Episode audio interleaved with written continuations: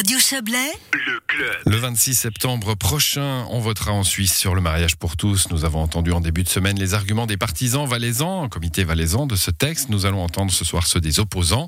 Un comité national, cette fois, a développé son argumentaire ce matin à Berne. Vous faites partie de ce comité. Benjamin Reduit, bonsoir. Bonsoir. Vous êtes conseiller national PDC valaisan. Alors, euh, le Parlement suisse hein, propose ce, ma ce, mariage pour tous en ouvrant l'institution civile, je précise bien civile hein, et non religieuse, aux couples du même sexe. Euh, nous voterons sur un référendum. Qu'est-ce qui, dans cette loi, a motivé le recours au référendum que vous avez lancé Vous, pas personnellement, évidemment? Alors, notre réaction, elle est très simple. En fait, on propose deux projets en votation à la population. C'est le mariage pour tous et puis c'est l'enfant pour tous. On a escamoté jusqu'à aujourd'hui, dans les milieux en tout cas favorables au projet, les enjeux réels qui étaient ceux de l'enfant, du droit de l'enfant, le droit d'un enfant à avoir un père et une mère. Avec la procréation médicalement assistée, on va vers une euh, médecine reproductive dont je ne suis pas sûr que tout le monde en Suisse est favorable. Hum, bon, vous mettez euh, l'accent hein, sur les enfants. L'affiche d'ailleurs de votre campagne, euh, c'est l'image d'un enfant qui n'a pas l'air très heureux. Euh, avant d'arriver aux enfants, parlons d'égalité hein, entre, entre les, les, couples homosexuels et les couples hétérosexuels. Il y a depuis 2007 le partenariat enregistré en Suisse, qu'on appelle le, pacte chez nos, voisins français, euh, qui, c'est ce que relèvent les, partisans du texte, hein, ne, ne, ne, permet pas l'égalité partout. Par exemple, on parle des, naturalisations des conjoints, on parle de, des, des rentes de veufs ou de, ou de veuves. Euh, ça, c'est à corriger mais bien sûr que c'est à corriger. Et je pense qu'on ne va pas déplacer la population suisse pour de telles modifications qui, qui découlent du bon sens, que ce soit la naturalisation facilitée, le droit de succession, ou encore certaines injustices du domaine des assurances sociales, mais qui est valable aussi pour, tout, pour tous les couples. Par contre, revenons à l'essentiel. Bon, on y vient. Alors, là, les enfants, hein, c'est jusque, ouais jusqu'à la procréation médicalement euh, assistée, je pense qu'on n'aurait pas besoin de cette votation populaire. Voilà, donc il faut dire que le texte euh, proposé par le, le, Parlement fédéral ouvre la procréation médicalement assistée, euh, ça veut dire le, don de sperme, hein, je ne veux pas entrer dans le détail technique, mais enfin, pour des femmes, pour des couples lesbiens, c'est-à-dire qu'on ouvre la possibilité d'avoir ce, que peuvent faire, par exemple, les couples hétérosexuels avec des problèmes de stérilité, on l'ouvre aux couples lesbiens. Qu'est-ce qui vous choque là-dedans? Alors écoutez, il y, a trois arguments. Tout d'abord, ça va à l'encontre de la Constitution. Hein. La Constitution permet la, la, procréation médicalement assistée pour les couples hétérosexuels à la condition qu'il y ait des problèmes de stérilité et puis qu'il y a une maladie grave. Donc, euh, à en toute évidence, ce n'est pas la situation des couples homosexuels. Hein. La deuxième raison, c'est parce que dès l'éprouvette, hein, dès l'origine, on note à l'enfant la chance d'avoir un père et une mère.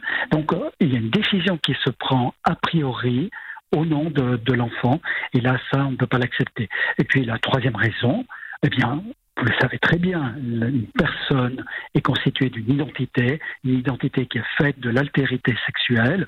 Dites-moi pourquoi, par exemple, dans les écoles, on essaie de se battre pour qu'il y ait plus d'enseignants masculins, pour éviter des déséquilibres de ce point de vue. Et puis là, tout d'un coup, ça ne fait pas de problème d'avoir uniquement deux mères, qu'il n'y ait plus de père. Bon, vous dites la disparition du père. Euh, la, la, législation en Suisse garantit que les enfants conçus aujourd'hui grâce à un don de sperme, donc là on parle de couples hétérosexuels avec des problèmes que vous l'avez relevé, soit de, de, maladies graves, soit euh, d'infertilité, euh, ces enfants-là ont le droit de connaître leur père. Pas euh, différent, ce ne sera pas différent avec des couples lesbiens. Alors à quel âge? À 18 ans. Il faut attendre jusqu'à ce que l'enfant soit adulte, c'est-à-dire que toute son éducation, sa formation, sa personnalité soit faite avant qu'il pourra enfin savoir quel est son père biologique, éventuellement entrer en contact avec lui, mais c'est utopique hein, ça, une relation puisse être nouée 20 ans après. Non, c'est cet à l'heure. Donc, donc, euh, donc, ce qui, ce qui finalement, on, on, arrive au cœur du problème. Vous ne pensez pas que euh, deux personnes du même sexe, euh, là parlons des femmes en l'occurrence, on, on, parle des couples lesbiens, puissent assurer une éducation normale pour un enfant du moment que la, la, la figure paternelle n'est pas là?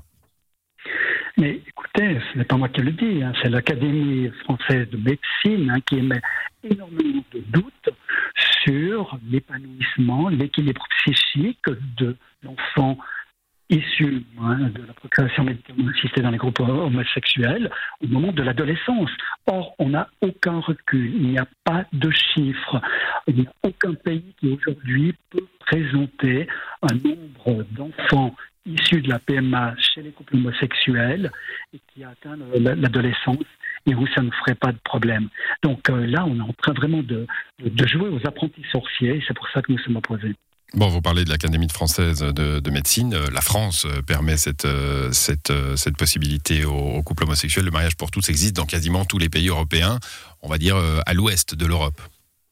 Oui, alors l'Allemagne et l'Italie, ce sont nos grands voisins et ce n'est toujours pas l'ordre du jour, la PMA. Et la France vient d'adopter, vous l'avez dit, il y a quelques semaines, avec beaucoup de remous et surtout une absence de recul. Hum, vous craignez aussi, euh, autre point, la, tactique du salami. Hein, on appelle ça euh, depuis Staline, je crois. Enfin, ça, on parlait d'autres sujets. Euh, la tactique du salami, ça voudrait dire que la PMA, acceptée, si le peuple accepte le 26 septembre prochain, amènerait à la GPA, hein, donc la, gestation pour autrui, l'usage de, de mères porteuses. C'est une crainte donc que vous avez? Mais c'est pas seulement une crainte, c'est inéluctable. La nouvelle loi, si elle passe, va installer une nouvelle inégalité de traitement entre les couples homosexuels femmes et hommes.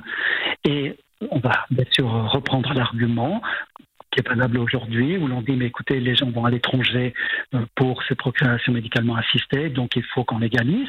Et puis là, eh bien, il y a déjà des pays qui euh, ont légalisé le système des, mères porteuses. Hein, la GPA. C'est l'expression qu'on utilise, la, GPA.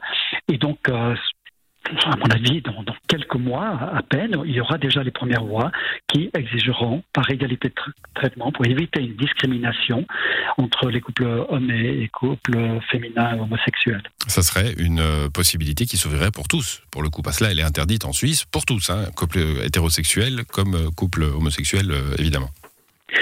Et là, on ouvre la, boîte de Pandore hein, de la médecine reproductive, c'est-à-dire pourquoi pas plusieurs personnes qui se partagent finalement l'éducation de, l'enfant, euh, ou alors euh, peut-être une autre piste hein, qui, est, développée, c'est celle du contrat réversible avec le mariage, ou encore de renoncer euh, finalement à toute forme d'expression d'une identité sexuelle. Non, mais écoutez, on n'en finit plus. Et là, en l'espace même pas d'une génération, on veut redéfinir toutes les règles d'une société qui est une société du progrès, notre civilisation occidentale qui est fondée sur la famille, hein, sur ce lien du mariage, eh bien, je crois qu'elle peut se targuer d'être en avance sur bien d'autres civilisations qui ont joué avec d'autres formes d'organisation familiale et d'autres formes d'éducation de l'enfant. Alors, je pense que les partisans du texte n'auront pas la même idée du progrès que celle que vous venez nous, de, nous décrire, Benjamin Rodi. En tout cas, on a bien entendu vos arguments. Merci à vous. Bonne soirée. Je vous en prie. Merci. Bonne soirée.